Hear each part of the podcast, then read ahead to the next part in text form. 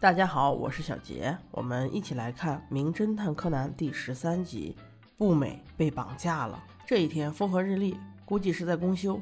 侦探四人组在公园里面玩捉迷藏，四个人都玩得特别高兴。四个人都带着阿笠博士给他们发的侦探徽章，可以随时联系。柯南虽然表面看着高兴，但是他的内心肯定是崩溃的。你们懂的，一个高智商的高中生陪着一群小屁孩玩捉迷藏，乐趣在哪里？没办法呀，新的一局开始了。元太来找其他三人藏，柯南躲在一个老爷爷的报纸里，在看新闻，顺势就看到了一个女孩被绑架的案子，专挑美丽可爱的小女孩绑架。这时，步美也从后面钻了出来，说：“这个绑架案中的小女孩，难道指的不是我吗？像我这么可爱的小宝贝，肯定特别容易被抓的。柯南，你要保护好我哟！”听到这一番话，柯南突然愣了，一个不小心，居然被元太发现了。于是他赶紧给步美说：“快，快去藏好，元太过来了。”步美见状，藏到了另外一个神秘的地方。很快，光彦也被找到了，就是步美一直都找不到。光彦让元太认输，让步美出来吧。可是元太觉得认输太丢脸了。柯南无奈就用徽章联系步美。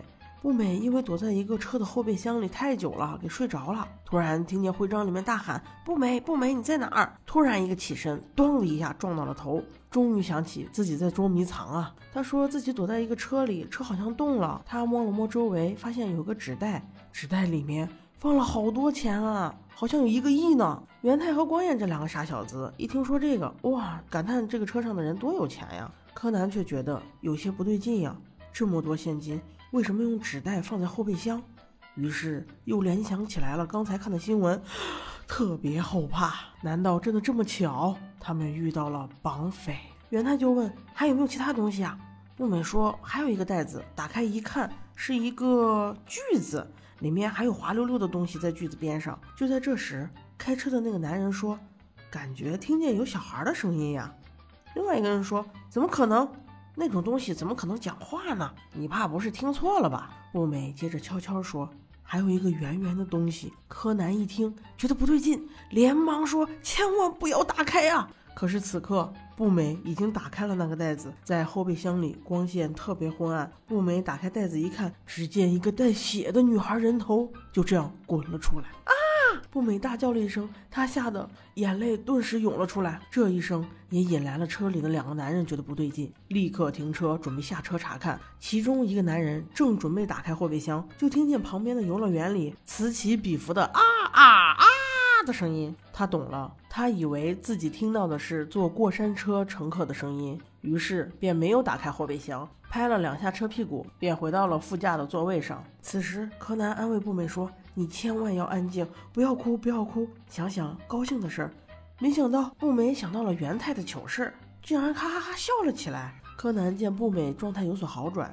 便安慰他说：“你保持安静，我们一定来救你。”这仨娃一起坐着阿笠博士给他们的滑板追步美。根据步美的提示，他们一路追赶。通过侦探徽章，他们听到车里的两个男人说：“赎金都已经收了。”那个小孩看见了我们的样子，一定要把他杀死。步美又一次吓得脸都绿了，但是他知道不能出声，否则死的就是自己。步美说有警车经过的声音，再加上他们刚才看到的信息，柯南推断出这个车要过米花大桥。并且要上高速，所以三人就在一个小路的拐弯处等着。可是等了五分钟都没有看到车，再一次呼叫步美时，步美却无了应答。柯南想到徽章二十公里内信号没有问题的，估计是到了有信号屏蔽的地方。五分钟不可能走那么远呀！突然，步美又叫了起来，又有信号了。他说车子里面咔咔咔的很吵，而且还过了两个隔离带。三个人判断应该是过了隧道，所以又追了上去。不一会儿，步美又说车子好像进了一个店，听到外面说“欢迎光临”的声音。柯南仔细用侦探徽章听着，他们应该去了加油站，并且还可以赠送毛巾和纸巾什么的。通过这些，他们分析这个加油站不就是刚才经过的那个加油站吗？正想着，就看见一辆车子驶了过来。柯南回忆见过这个车子，没错，就是它了。赶紧在路边拾了一个易拉罐。砰的一声砸到车上，步美说有东西砸到他们了。柯南就此确定就是这辆车，眼看着马上就要追上车子了，可是此时滑板却没有电了。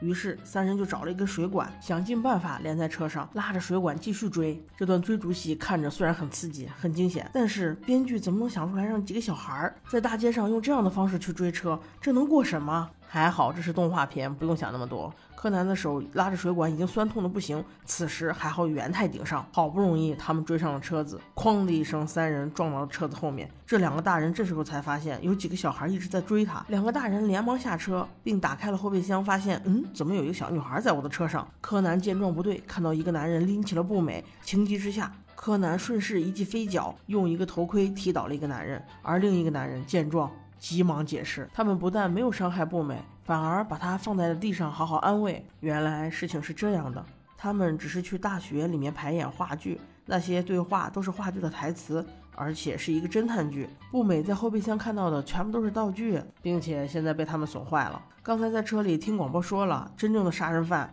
木木警官已经抓到了。此刻四个小孩目瞪口呆，只好帮人家演完话剧。唉，还好是虚惊一场。万事大吉，回家吃鸡喽！